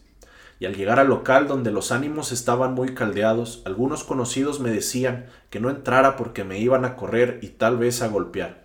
Pero no me detuve y entré hasta el foro. Oí algunos chiflidos y empecé a escuchar lo que por el micrófono se decía. Tenían el control de la asamblea el señor Marcos Delgado Vallejo y el chino Reyes, a quienes les dije que yo iba por parte de la CTM a dar fe de lo que ahí pasaba y para que se respetara lo que la asamblea determinara. Eso bastó para que don Marcos dijera a la asamblea que ahí estaba yo, con esas intenciones, y preguntó que si me daba el uso de la palabra, acordando la gente que sí, por lo que tomé el micrófono diciéndoles que estaba ahí de parte de Gaspar Valdés y de la CTM, que reconocía la decisión que había tomado de quitar al comité ejecutivo, porque la Asamblea, así como los pone, tiene la facultad de quitarlos cuando no cumplen, que la CTM reconocería a quienes ahí designaran y les ayudaríamos en el trámite de su registro en la Ciudad de México. En fin, les dije que tenía que respetarse la voluntad de la gente y la forma democrática como se llevara la elección de los nuevos dirigentes. Cuando terminé de hablar, la gente aplaudió y me gané la confianza de ellos. Entonces se procedió a elegir en forma democrática al nuevo comité ejecutivo, que fue encabezado por Marcos Delgado Vallejo, A nombre de la CTM, les tomé la protesta y a partir de ahí fueron reconocidos como tales. Los invité a que fueran a presentarse con Gaspar Valdés, a quien yo antes ya le había informado en dicha presentación, y don Marcos le pidió a Gaspar Valdés que yo fuera asesor del sindicato, por lo que ahí mismo me nombró asesor del sindicato de motores de General Motors. Después fui asesor en la planta de ensamble también de GM, puesto donde viví grandes experiencias y el que desempeñé hasta el año de 1988, cuando se me encomendó otra tarea, esta vez política. Mi amistad con Gaspar Valdés. A Gaspar lo conocí en 1967 en los consejos de la Federación, en donde tanto él como yo participábamos con frecuencia. Él trabajaba en la cinza y yo en textiles Talamás. Él fue regidor y después en las elecciones del Comité Ejecutivo de la Federación Regional, que se celebraron en 1970, salió electo secretario general por primera vez y yo como secretario de actas, puestos que desempeñamos hasta que en otro congreso, me parece que en 1983, él se volvió a reelegir como secretario general y a mí me pusieron como secretario de trabajo, cargo que ostenté hasta que desgraciadamente falleció Gaspar. El ser secretario de Trabajo sirvió para que nuestra amistad se consolidara. Los compañeros, miembros de los sindicatos y mucha gente me decían el segundo de Gaspar. A su lado viví muchos momentos buenos y otros difíciles, que más adelante narraré. Mi contacto con los dirigentes de las federaciones regionales de Coahuila. Llegar a ser secretario de Trabajo de la Federación Regional luego subsecretario de organización del Comité Ejecutivo pero de la Federación del Estado, y con la confianza que siempre brindó Gaspar, me permitió conocer a todos los dirigentes de las federaciones regionales.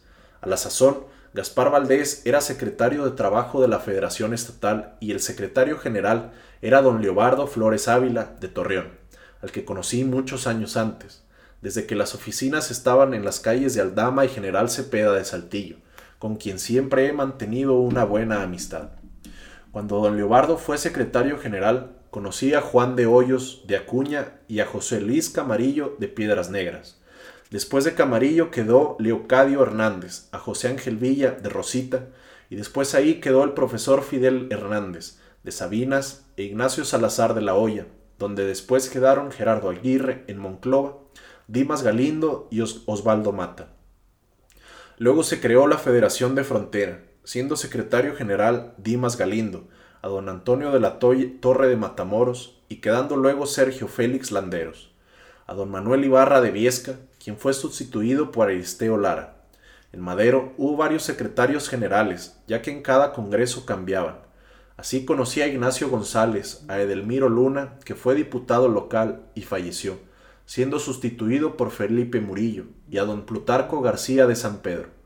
Luego hubo otros como Cayetano Colorado, Antonio Vázquez y Gerardo Cepeda, e Ismael Alvarado de Parras, donde hubo después algunos otros hasta el actual Manuel Cerda.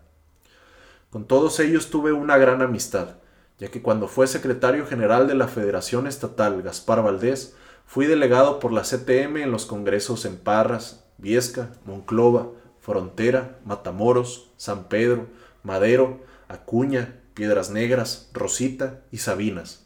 A Torreón iba Gaspar y nosotros lo acompañábamos. Don Fidel Velázquez, un hombre excepcional. Hablar de don Fidel Velázquez, ¿qué podría decir o escribir de él que no conozcan todos los etemistas? Sin embargo, les platicaré algo de las veces que estuve con él o de lo que escuché decir. Don Fidel era un hombre muy inteligente, respetado por todo mundo y hasta por los presidentes de la República. De ahí para abajo. Lo conocí cuando siendo yo trabajador de la fábrica de Bella Unión asistí a un congreso de la Federación Estatal que se celebró en Saltillo, ya que se iban a efectuar las elecciones para la renovación del comité estatal y sin poder precisar el día, solo recuerdo que fue en el año de 1962. Competían para la Secretaría General Amador Robles Santibáñez de Torreón y Ernesto Torres Valdés de Saltillo. Un congreso muy discutido en el que hubo protestas y reclamos fuertes y donde no hubo unidad. Ante tales manifestaciones, don Fidel suspendió el Congreso y dijo que cuando se pusieran de acuerdo volvería a convocar otro Congreso, lo cual hizo como seis u ocho meses después. saliendo electo como secretario general, ya sin problemas, don Leobardo Flores Ávila de Torreón, puesto que desempeñó hasta 1986. Luego empecé a asistir como delegado a los congresos y consejos nacionales de la CTM que se celebraban en México. Al final de estos me gustaba escuchar el mensaje de don Fidel, porque era siempre una pieza de oratoria muy importante. A cada inauguración de los congresos y o consejos siempre asistía el presidente de la República en turno, ya que don Fidel era, si no querido, al menos sí respetado por el gobierno federal, secretarios de Estado y gobernadores. Eso era en los congresos nacionales, pero en sus oficinas durante todo el año desfilaban secretarios de Estado, gobernadores, funcionarios federales, empresarios, secretarios generales de la Federación de Sindicatos Nacionales y no se diga candidatos a gobernadores, senadores, diputados federales, hasta de otros sectores que no eran de la CTM. Todos iban a pedir su apoyo o bendición, como muchos decían. Trataré de contar algunas anécdotas de don Fidel, de miles que tal vez pasaron en su vida, y a lo mejor conocidas por muchos, pero que demuestran su gran experiencia, su poder y el gran sentido del humor que tenía. No van en orden de fechas, pero sucedieron. Una vez estando en sus oficinas de México y en ocasión que estaban reunidos todos los dirigentes de las federaciones de Coahuila, encabezados ya por Gaspar Valdés, y entre los que se encontraba José Luis Camarillo de la Rosa de Piedras Negras, empezaron a discutir entre ellos delante de don Fidel, y era tal la, era tal la discusión y tan fuerte que Camarillo en un momento dijo, Mira Gaspar, nomás porque está aquí don Fidel, si no, nos damos en la madre. Y otras palabras, por el mismo tenor a las que Gaspar, como era también bravo, contestaba, por lo que don Fidel, sin inmutarse y muy tranquilo, les dijo, Miren compañeros, por mí no se preocupen, si quieren darse cabronazos, nomás sálganse para allá afuera. Después, en ocasión que habíamos sido seleccionados candidatos, Gaspar a senador y a diputado federal, yo, cuando don Fidel hacía en la CTM la selección y en el PRI la respetaban, y leía los nombres de todos en plena asamblea y no había después cambios. Luego de que leyó los nombres de todos, nos citó al día siguiente para darnos instrucciones, diciendo que él no fuera se quedaban sin chamba. Todos estábamos muy puntuales y en esa ocasión cuando terminó de darnos instrucciones, consejos y todo lo referente a lo que teníamos que hacer, al final manifestó que quien tuviera alguna pregunta o duda tenía la palabra y entre nosotros estaba el compañero Guadalupe Vega Macías, que era secretario general de la Federación de San Luis Potosí y diputado local, y pidiendo la palabra dijo, Oiga, don Fidel, solo una pregunta. ¿Con qué carácter me voy a presentar a registrar? A lo que don Fidel, con el gran sentido del humor que tenía, le contestó inmediatamente, Con el mejor que tenga, compañero, no se va a ir encabronado. En las ruedas de prensa que había cada lunes de la semana, una vez, esto me lo platicaron. Terminó de hablar don Fidel y una joven reportera, tal vez nueva en el oficio, le dijo, Oiga, don Fidel, no le escuché. A lo que en el momento le contestó, Eso es problema suyo, si quiere vaya a ver al doctor. Con motivo del fin del mandato del licenciado Miguel de la Madrid Hurtado como presidente de la República, se le ofreció una comida. Ya era yo diputado federal, comida que fue ahí en el patio central de la CTM. Don Fidel ofreció la comida en forma breve, pero enseguida conceder la palabra al presidente de la República, quien en su discurso pronunció unas palabras que me impactaron. Palabras más, palabras menos, dijo. Cuando durante mi mandato he tenido que tomar decisiones importantes para el país, siempre he consultado a un hombre que siempre me ha dado la orientación y el consejo más adecuado, y ese hombre es y ha sido don Fidel Velázquez. Empiezo a escribir estas líneas cuando hace ocho días cumplió don Fidel cuatro años de fallecido, y por la prensa me di cuenta del homenaje que le hizo la Confederación por parte del licenciado Leonardo Rodríguez Alcaine, actual secretario general. Y leyendo en la prensa el del día siguiente, es decir, el 22 de junio, un columnista de un prestigiado diario nacional, recordando a don Fidel, encabezaba su columna de la siguiente manera. Don Fidel, ¿qué falta le haces al país? y se refería a don Fidel, evocando todas sus virtudes ahora sí, diciendo que don Fidel fue un factor de unidad, estabilidad y gran defensor de los derechos no solo de los trabajadores de la CTM, sino en general, y un gran impulsador de la paz y estabilidad social de México. En una ocasión que asistíamos a una Asamblea Nacional de la CTM en el Auditorio Fernando Amilpa de la Confederación, al estar pronunciando el discurso de clausura don Fidel, que ya tenía más de 90 años, se fue el sonido, por lo que don Fidel, sin inmutarse, dejó el micrófono a un lado y dijo, a ver si me acuerdo de cuando hablaba ya no había y no había micrófono. Ante un silencio absoluto, habló durante veinte minutos más o menos, y su voz retumbaba en el recinto. Al terminar, todos quienes estábamos ahí, por cierto, el auditorio estaba lleno, puestos de pie, le brindamos a don Fidel un aplauso como nunca se le había dado. Cuando yo era diputado federal, después de celebrarse una Asamblea Nacional en la que se habían tomado acuerdos muy importantes para la vida de la Confederación, don Fidel nombró delegados para que fueran a difundir dichos acuerdos y llevar su saludo a todas las federaciones municipales y regionales de los estados, y a mí me nombró delegado de la Federación del Estado de Tamaulipas, diciéndome, saluda de mi parte a don Agapito González, que era secretario general pero de la Federación de Matamoros. El secretario general estatal era Diego Navarro de Tampico, con quien me puse de acuerdo, enseñándole el nombramiento que me había firmado don Fidel para programar y visitar todas las federaciones municipales y regionales. Esa gira se llevó a cabo durante varios fines de semana y avisándole yo a Gaspar Valdés, quien designó al licenciado Tereso Medina para que me auxiliara y acompañara por todo el estado de Tamaulipas. De acuerdo ya con Diego Navarro visité en compañía de él Tampico, Ciudad Miguel Alemán, Altamira, Reynosa, Nuevo Laredo, Ciudad Victoria, El Mante, pero al, ir a Matamoros me dijo, aquí yo no te acompaño porque don Agapito es muy especial, por lo que tuve que ir solo a Matamoros. Avisándole de mi visita al señor Agapito González, le pedí que convocara un consejo, así que al llegar a Matamoros me recibieron sus gentes y me llevaron a su oficina. Ahí estaba sentado don Agapito, un hombre como de 85 años, alto, corpulento y que impresionaba a cualquiera. Estaba rodeado de sus amigos y miembros del comité, y al entrar y saludarnos y presentándome con él, de inmediato me lanzó una pregunta. Así que usted es el que Fidel manda en mi lugar como delegado. Sus palabras fueron duras. Yo le expliqué el motivo de mi visita. Al final, el señor Agapito, sonriendo y levantándose, me volvió a saludar y dijo Bueno, siendo así, vamos al consejo, que se celebró en el auditorio anexo. Ahí expliqué a todos los presentes el motivo de mi visita y tuve cuidado de resaltar el trabajo que había hecho don Agapito en la Federación de Matamoros. Al terminar y de nuevo en su oficina, nos invitó a comer en su casa y me dijo Oiga, compañero, ¿y qué le dijo Diego de mí? A lo que contesté Nada, señor, solo que no puedo venir a esta federación. Don Agapito comentó Porque sabe que aquí no entra el cabrón.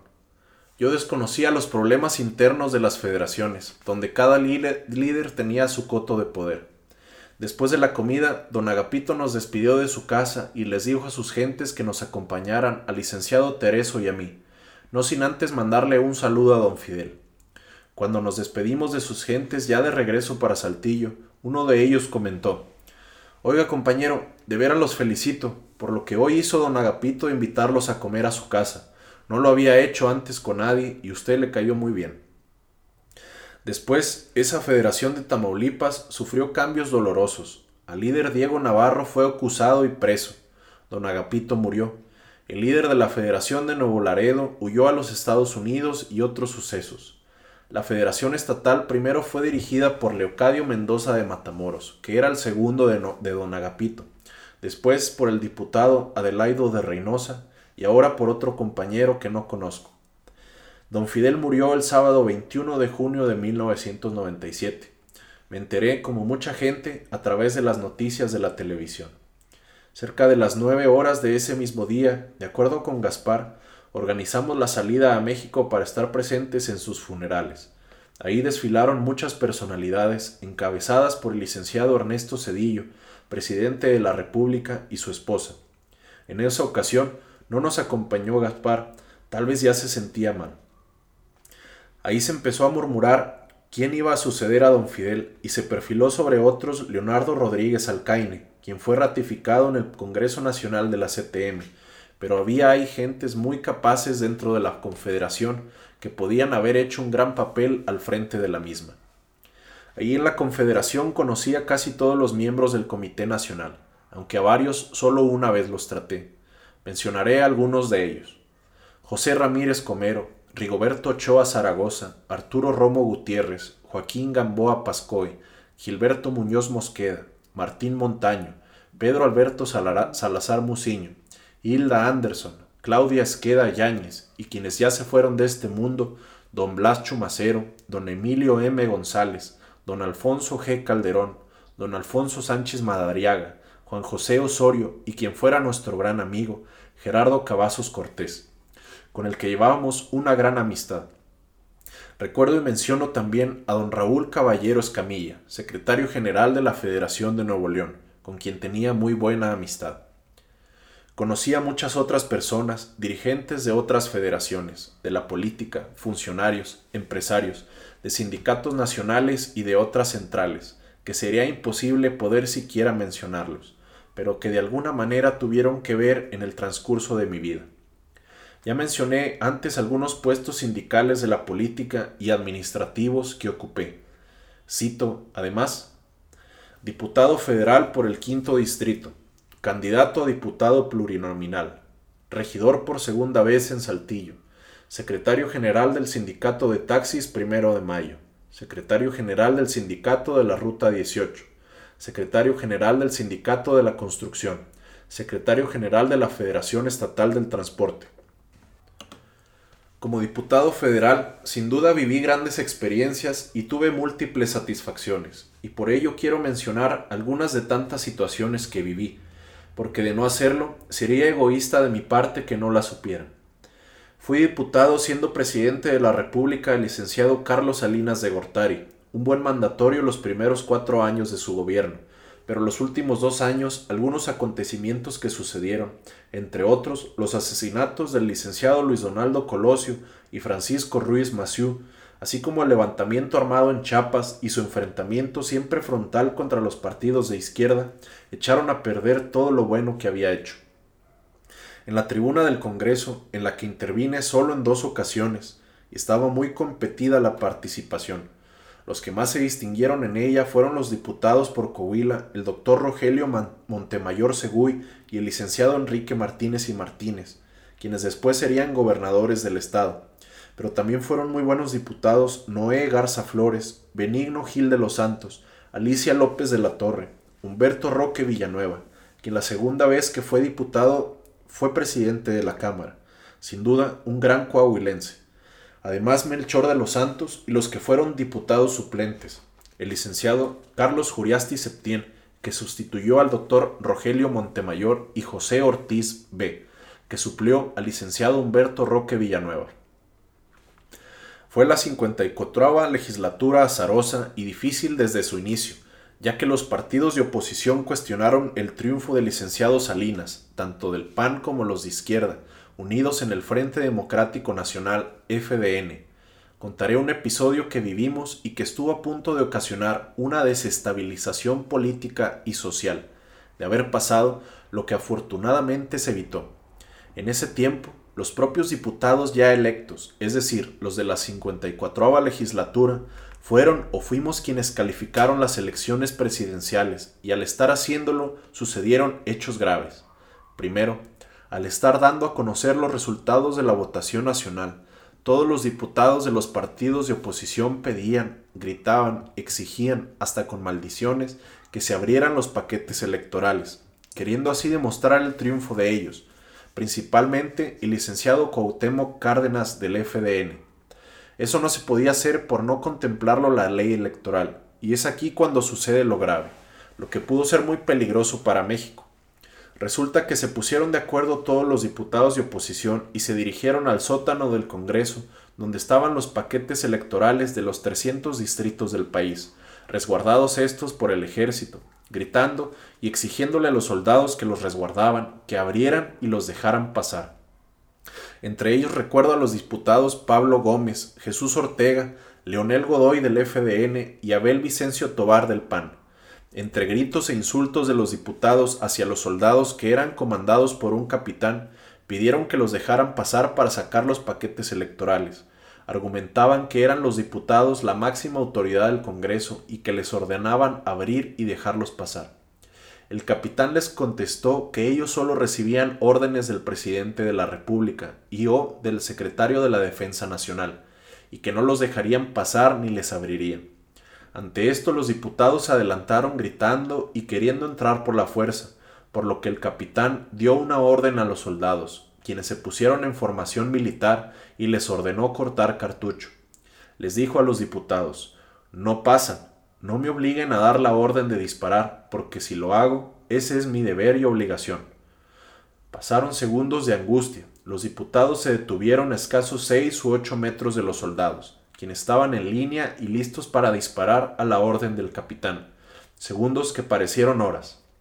Los diputados al ver la decisión del capitán retrocedieron y volvieron al salón de sesiones. De haber querido los diputados introducirse por la fuerza, como decían, para sacar los paquetes, estoy seguro de que el capitán hubiera dado la orden de disparar y las consecuencias que eso hubiera dejado, tal vez todavía ahora estuviéramos lamentándolas, porque hubieran muerto muchos diputados de oposición. Siguieron las discusiones, la toma de la tribuna, los golpes y los insultos. Una de las veces en que los diputados de oposición tomaron la tribuna con el propósito de tomar o romper el dictamen que se estaba leyendo por el diputado José Murat del PRI, quien después fue gobernador de Oaxaca, nos subimos a golpes y empujones los bajamos. Finalmente, en la última sesión que duró 36 horas, se aprobó el dictamen, declarando presidente electo al licenciado Salinas de Gortari.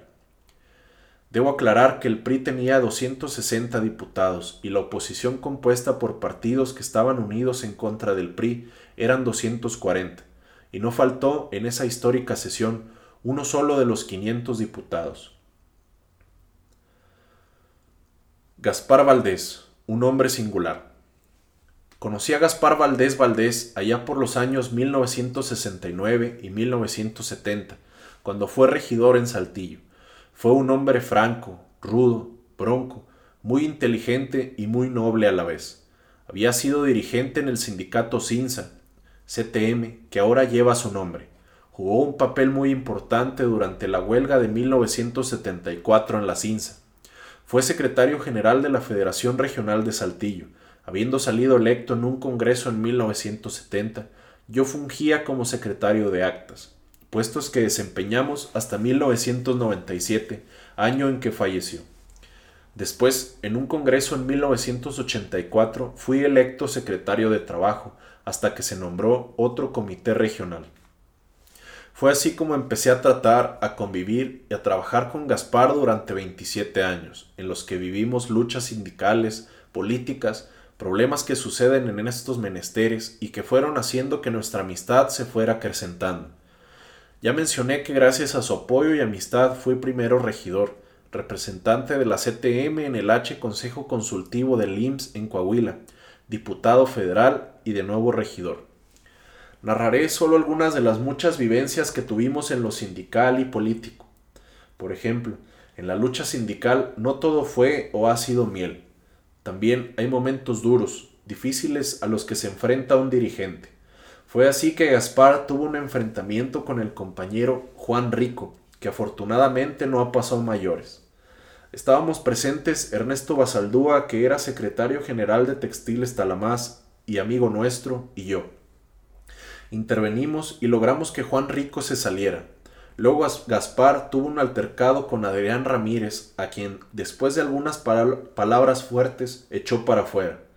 Otro momento fue cuando nos visitaba don Alfonso C. Calderón, subsecretario general de la CTM, y estando en un consejo aquí en Saltillo que él presidía, en un momento dado, José Ángel Cortés, que era secretario general de un sindicato de taxis, que tenía mucha facilidad de palabra, capaz e inteligente, pero que siempre anduvo en contra de la corriente, como algunos peces. En su intervención criticó y llamó mentiroso a don Fidel Velázquez, lo que bastó para que Alfonso y Gaspar y con ellos nosotros reclamáramos sus palabras y de éstas a los hechos, habiéndose suscitado golpes, insultos y empujones contra José Ángel y algunos de sus compañeros. Poco después, José Ángel fue expulsado por primera vez de la CTM de la que luego fue expulsado por segunda vez y en forma definitiva. Recorrí junto a Gaspar Valdés todo el estado de Coahuila, a veces acompañándolo en sus giras de las federaciones, a los congresos de las mismas, en los que durante muchos años me nombró delegado para presidirlos y organizarlos, como aquí en Saltillo, Parras, Viesca, Matamoros, San Pedro, Madero, Sabinas, Rosita, Acuña y Piedras Negras. No así en Torreón, Monclova y Frontera, porque ahí los secretarios generales que eran y son todavía al escribir estas líneas, don Leobardo Flores, Osvaldo Mata y Dimas Galindo, quienes hacían todo lo relacionado con sus congresos, de tal manera que Gaspar y quienes lo acompañábamos solo íbamos a dar fe y a presidir dichos congresos. En estos momentos y más o menos en 1983-1984, llegó a Saltillo Tereso Medina, a quien Gaspar Valdés le abrió las puertas de la CTM, y ahí conocí al licenciado Tereso, como asesor, acompañando siempre a Gaspar en dichos congresos. Hice una muy buena amistad desde entonces y hasta la fecha con Tereso. Compartimos vivencias, anécdotas, momentos felices y amargos, que fueron muchos. Un caso que nos pasó en una ocasión de las muchas que fui delegado en Parras para organizar el Congreso. La Federación de Parras cuenta o contaba con solo siete sindicatos, pero parece que fueran cincuenta. Conflictivos, tercos, pero buenos amigos todos. Tenía ya varios días de estar visitando Parras y no se ponían de acuerdo en la integración de la planilla para presentarla en el Congreso y elegir al comité ejecutivo. Y así le informaba a Gaspar hasta que por fin, faltando de dos a siete días, logré que se pusieran de acuerdo todos y apoyaran una planilla de unidad que era encabezada por Ismael Alvarado, un buen amigo y dirigente de Parras, logrando que todos los secretarios generales firmaran que estaban de acuerdo.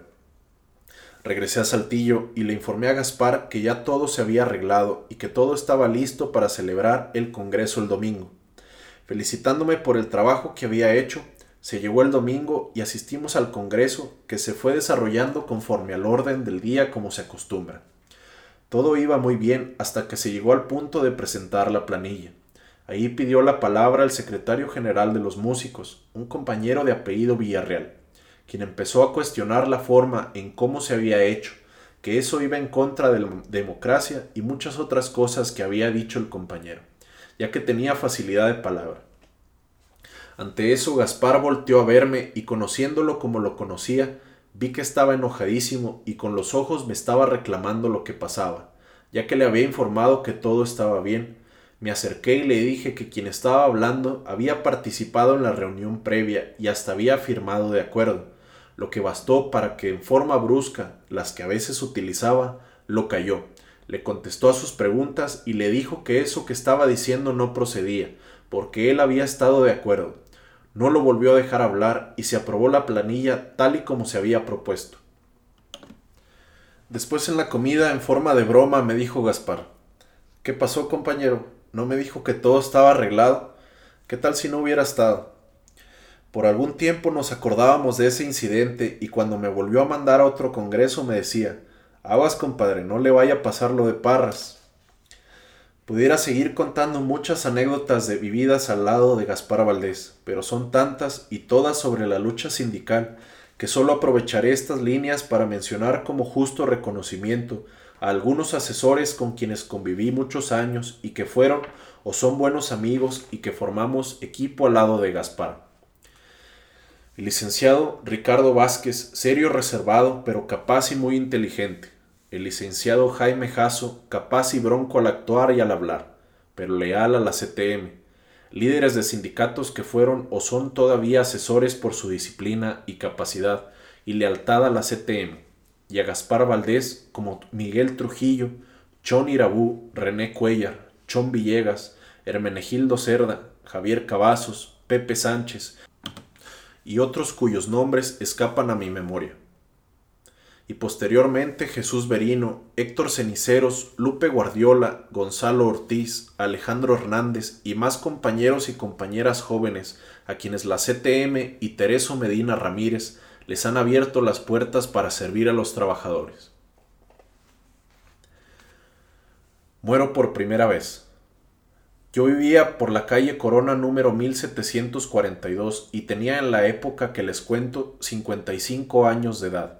Y por la misma calle de Corona, no recuerdo el número, vivía un amigo mío originario de Arteaga también, igual de 55 años y que era gerente del Banco Internacional y se llamaba exactamente como yo, Ignacio Dávila Sánchez.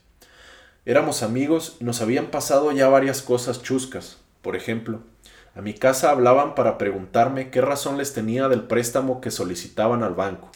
Una vez hablaron sobre la venta de un rancho en Arteaga. Otra vez que ya estaba lista la casa, que fuera a verla. Cosas que hacían dudar de mí a mi señora y me decía que cuál casa o cuál préstamo, hasta que todo se aclaró. Yo tenía crédito en la casa Selecciones, donde sacaba ropa a crédito y él también, y dos veces me quisieron cobrar en mi cuenta la de él y a él la mía hasta que se aclaraba de quién se trataba.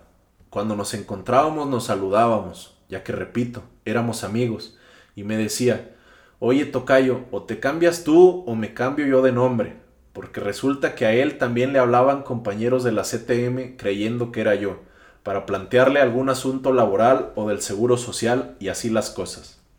Un día, que no recuerdo cuándo fue, falleció mi amigo Ignacio Dávila Sánchez.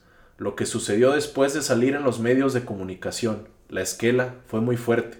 Ya estaban transmitiendo por radio y televisión mi deceso, cuando habló Gaspar Valdés a mi casa para verificar lo que mucha gente sabía, y yo le contesté que era un, un amigo que se llamaba igual, por lo que me dijo, compadre, pues llama al Canal 7 para que tú personalmente aclares la noticia, y así lo hice pero mientras se aclaraban algunas gentes, familiares y amigos empezaron a mandar coronas y ramos de flores a la capilla donde estaban velando a mi amigo. Algunos familiares de la Aurora fueron a misa y otros al panteón, y una sobrina, al no ver a nadie de la familia, se acercó a ver al cadáver de mi amigo y ahí se dio cuenta de que no era yo. Un gran amigo mío que al escribir estas líneas ya falleció, don Delfino Reyes, fue al panteón y no vio a nadie de la CTM, y cuando se encontró a algunos miembros de este organismo les dijo, qué ingratos, no fue nadie al entierro de don Nacho. Ruego a Dios por el alma y el descanso eterno de mi amigo que sí murió, porque eso me sirvió para reflexionar y a valorar lo que es la vida y que debemos aprovechar la oportunidad que Dios nos da de vivir todos los días y hacerlo mejor por nuestros semejantes. Enfermedad y muerte de Gaspar Valdés. Pareciera ser que don Fidel Velázquez y Gaspar Valdés estuvieran unidos en vida y también en la muerte, porque dos meses y medio después de que falleció don Fidel murió Gaspar Valdés, o sea, el 7 de septiembre de 1997. Gaspar Valdés siempre fue muy reservado en cuestión de comentar sobre las enfermedades que lo aquejaban y si las tenía no lo daba a conocer pero sí se veía que su salud poco a poco iba menguando, sobre todo después de aquel infarto que sufrió, cuando regresaba de una gira de trabajo de Parras, Coahuila, un día del mes de julio de 1997. Amanecimos ese día con la noticia de que Gaspar estaba internado en el hospital La Conchita de Saltillo.